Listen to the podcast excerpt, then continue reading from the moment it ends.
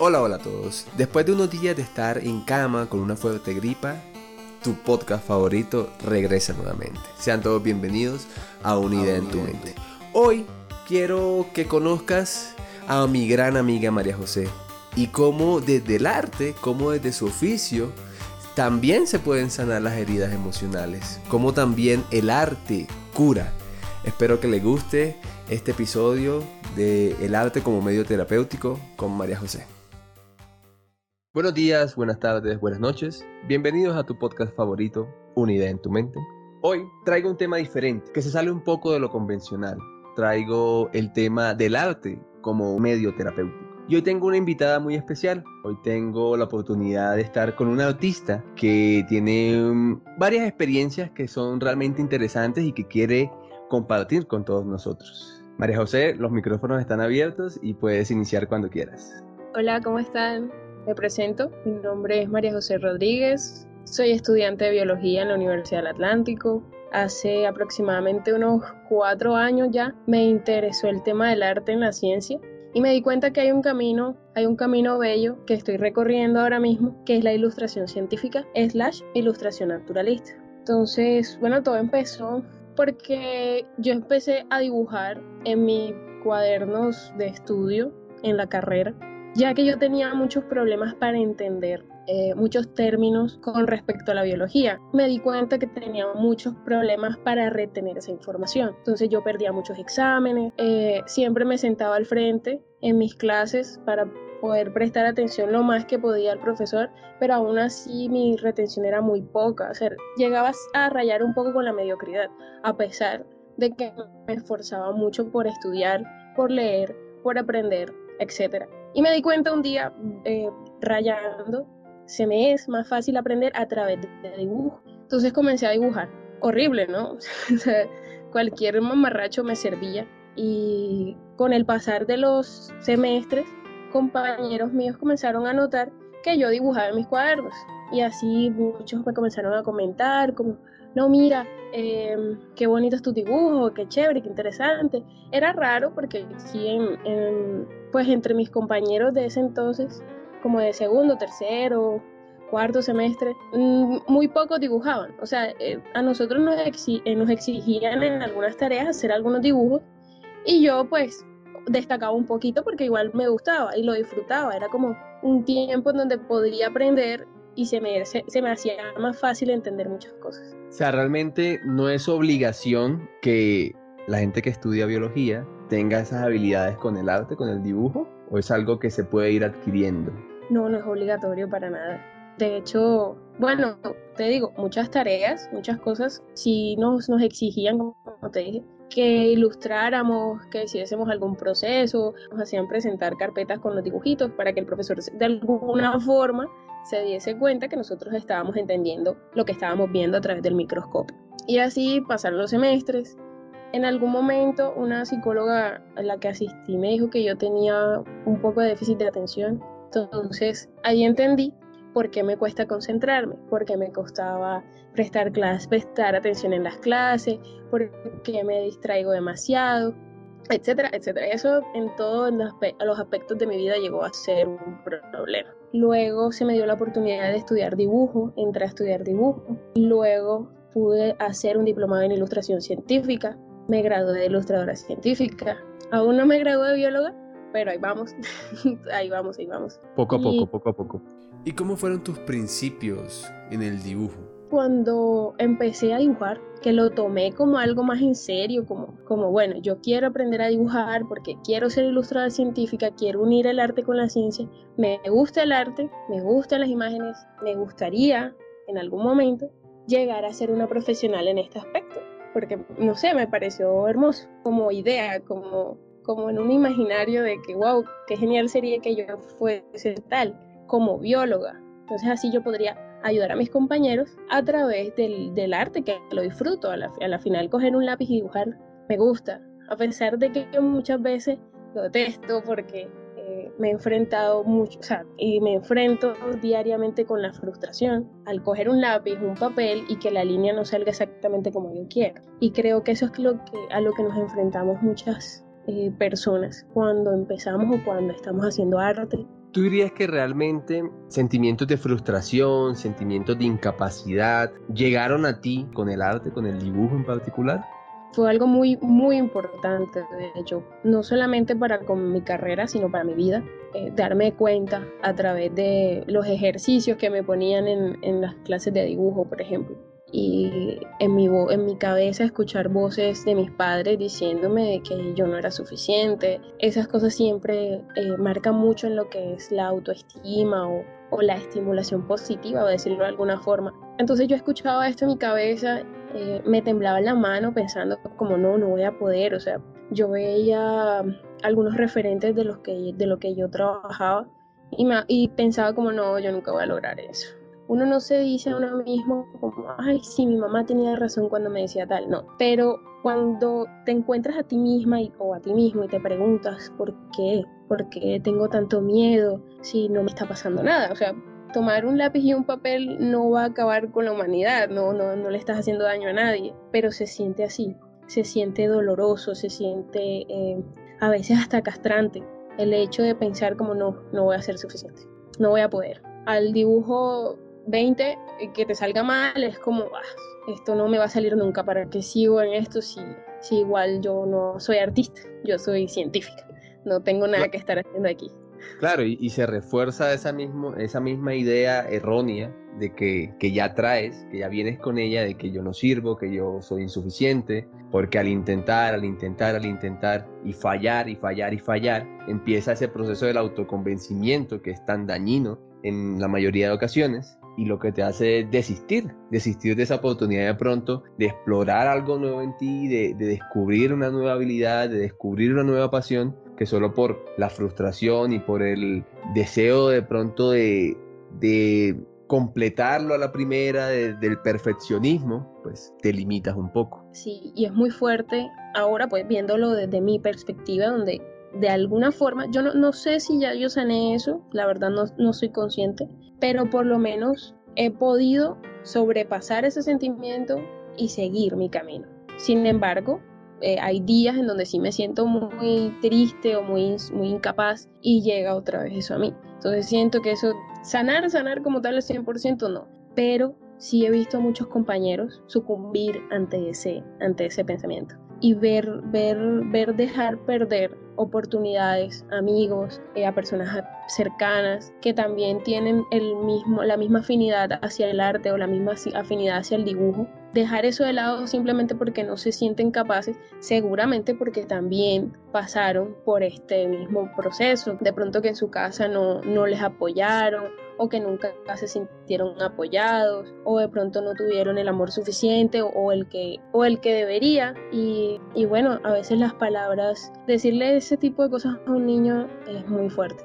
Yo creo que espero nunca caer en eso. Pero no uno tiene que seguir uno tiene que seguir a pesar de eso y sobre todo intentar entender de dónde viene esa rabia. Que eso fue lo que yo hice porque estaba muy decidida estoy muy decidida a aprender a dibujar hacer ilustración, hacer ilustración científica y sabía que tenía que superar ese, ese inconveniente en mi vida que pues, lo, lo pude detectar mientras dibujaba era, bueno, pero ¿por qué yo me pongo triste? Porque mientras estoy dibujando y no me sale como yo quiero, tengo que romper el papel, porque tengo tanta rabia, cuestionándome por qué me sentía así, de dónde venía eso, fue que pude llegar a lo que le comentaba anteriormente, que era pues en mi casa no, no recibí ese apoyo de chiquita, sufrí ese maltrato pues verbal por parte de mis padres.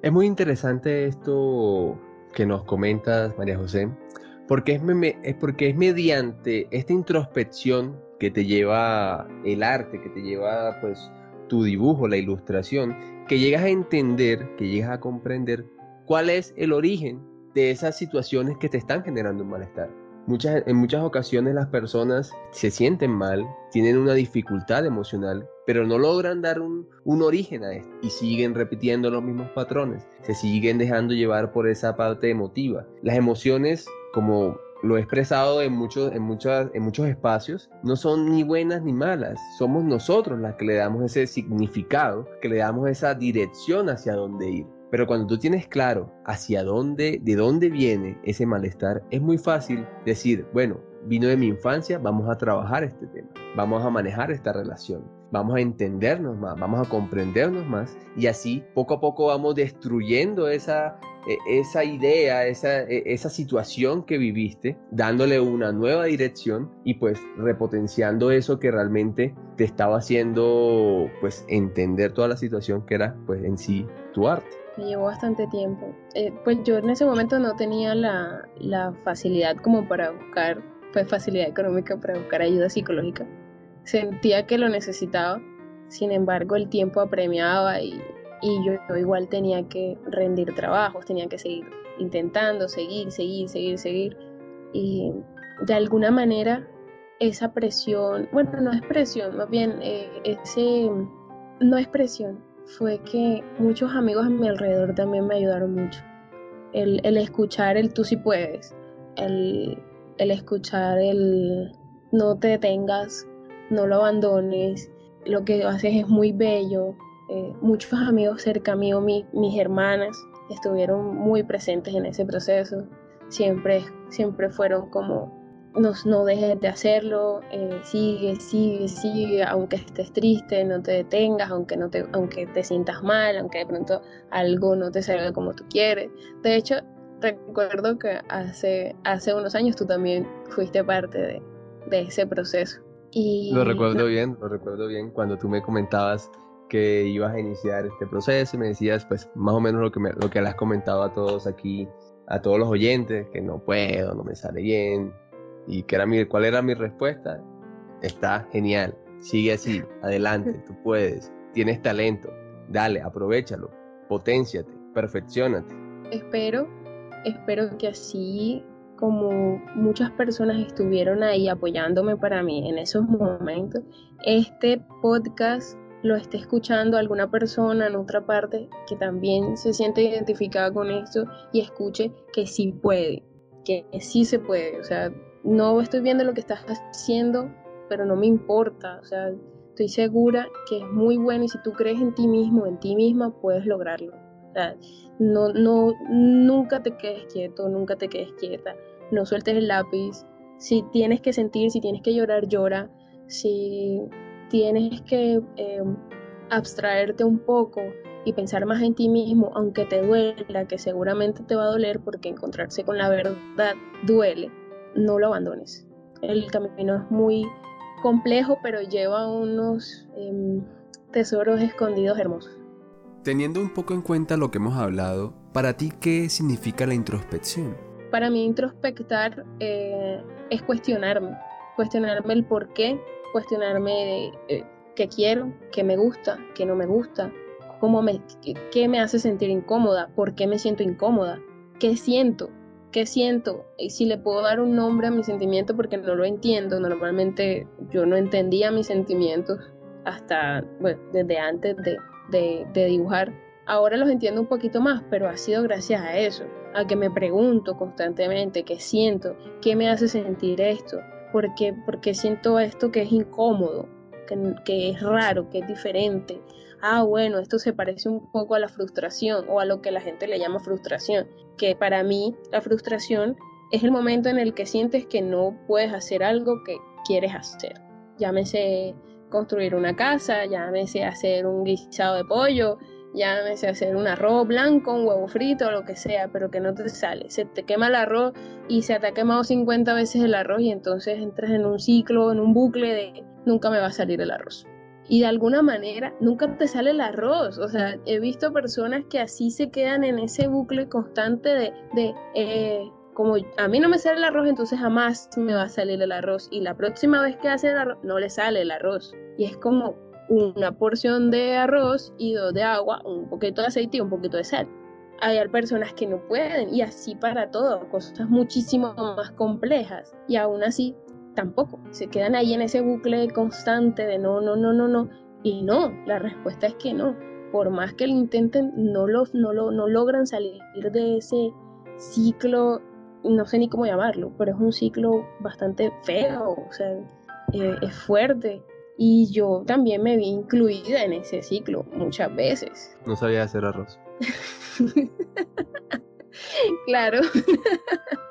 y me, me, tocó comerme el arroz crudo, el arroz quemado y quemado, sin sal, comerme el arroz sin aceite queda horrible. Y, Lindo pero, pero intenté como, como ya volviendo un poco más al tema, intenté bloquear esos pensamientos. De no puedo, no, voy, no voy a pensar eso, no voy a pensar eso, no voy a pensar eso, no voy a pensar eso. Eh, fijarme mucho en mis avances pequeñitos, eso me sirvió muchísimo para conmigo misma. Yo veía mis avances pequeñitos y, yo me aferraba a eso. Cada vez que sentía que no podía, entonces comparaba un dibujo mío viejo con un dibujo mío actual y era como, bueno, mira, objetivamente, María José, sin, sentir rabia, sin sentir rencor, sin sentir nada, has mejorado en esto, No, no abandones, no abandones. Entonces yo me daba palmaditas así de tranquila. Eh, si te tienes que tomar tu tiempo para respirar, respira. Si te tienes que tomar tiempo para dejar eso quieto, pero no, no en el quieto de que, ay, me voy un mes y lo abandono y ya no me importa, ¿no? Porque se supone o por lo menos yo lo que hacía es que en el tiempo en que me retiraba no era para olvidarme de eso, sino para pensar en cómo retomar y que me fuese mejor. Entonces me daba el tiempo, me esforzaba por sacar el tiempo en pensar qué sentía, por qué me sentía así, cómo podía mejorar técnicamente hablando y eh, emocionalmente qué es lo que estaba pasando por qué me sentía así, por qué, me costaba eh, salir de ese bucle infinito de que el arroz me saliera mal o de que el dibujo me saliera mal. ¿En qué momento te empezaste a dar cuenta que ya las cosas habían cambiado?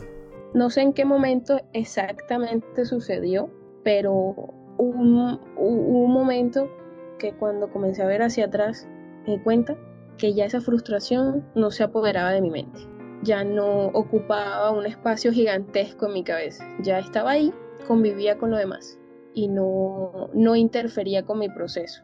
Eh, a veces sí, es como una vocecita ahí atrás de la oreja me hablaba y me decía como, ay, mira, jaja, se burlaba de mí en algunos momentos. O si no estaba cumpliendo con mis objetivos, también eh, otra vez llega a mí, pero sentía que igual como ya había tenido un proceso en el cual no le había dado tanta cabida en mi vida y había sanado algunas cosas, ya no se apoderaba de mí y ya no rompía el papel y ya no abandonaba y ya no tenía que retirarme del dibujo o de lo que estuviese haciendo para poder retomar, sino que simplemente eh, me tomaba un minuto o quién sabe, de pronto una canción, tomarme un café, levantarme de la mesa y era lo único que necesitaba como para, bueno, otra vez, ah, y seguía sin tanto drama, sin estrés, sin sufrimiento.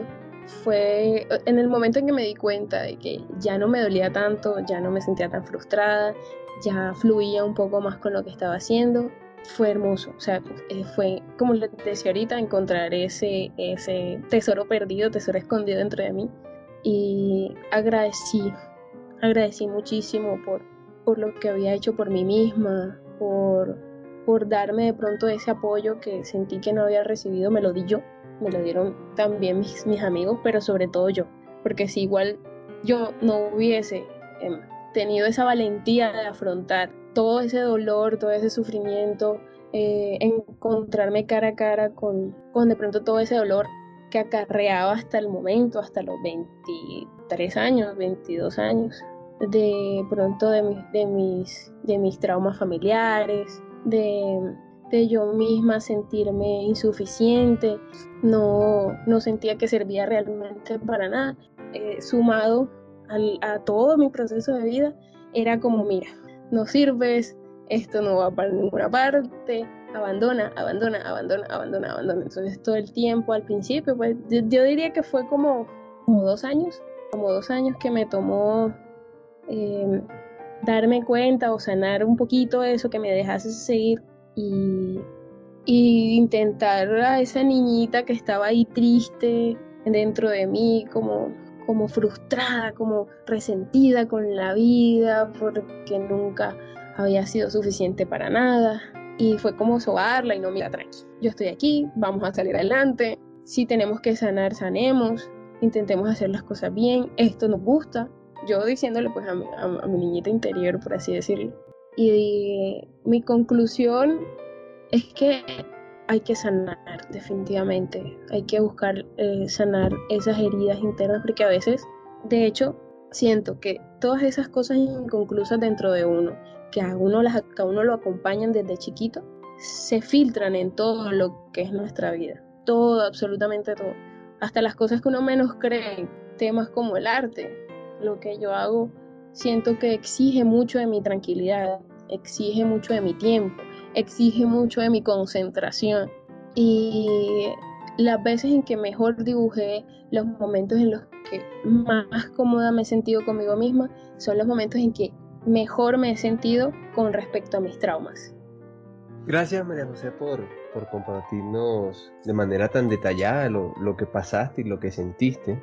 Y ampliando un poco el concepto sobre la introspección. Eso que hiciste es la introspección. Es cuestionarte, es analizarte, es mirar qué está bien en ti, qué no está bien en ti y hacer cambios. Lo más importante es hacer cambios. Todo en la vida tiene que pasar por una fase de, pensamiento y una fase, y una fase de acción. Si solo me quedo en el pensamiento, no logro muchas cosas. Y la diferencia y lo que te llevó a ti y lo que hizo que el arte te ayudara de cierta manera a sanar estas heridas emocionales fue que seguiste intentando, tomaste la acción. Perfectamente pudiste haber dicho, no, ya no sigo más, me detengo aquí, esto no es lo mío. De pronto pensaste que ese no era el camino correcto. O dijiste, bueno, yo pues soy buena, pero no soy tan buena como, como pienso que creo que puedo ser. Y pues me quedo aquí con esto. Pero decidiste el camino, el camino verdadero, el camino que te lleva no solamente a realizarte en este caso como artista, sino como persona el camino que te lleva a reencontrarte contigo misma. Y cuando te reencontraste con esa niña chiquita, con esa versión tuya niña que sufría y le enseñaste que aunque está sufriendo, no significa que ese dolor es perpetuo y que puede y tiene que sanar, empezaste a ver el arte de una manera diferente, empezaste a disfrutarlo.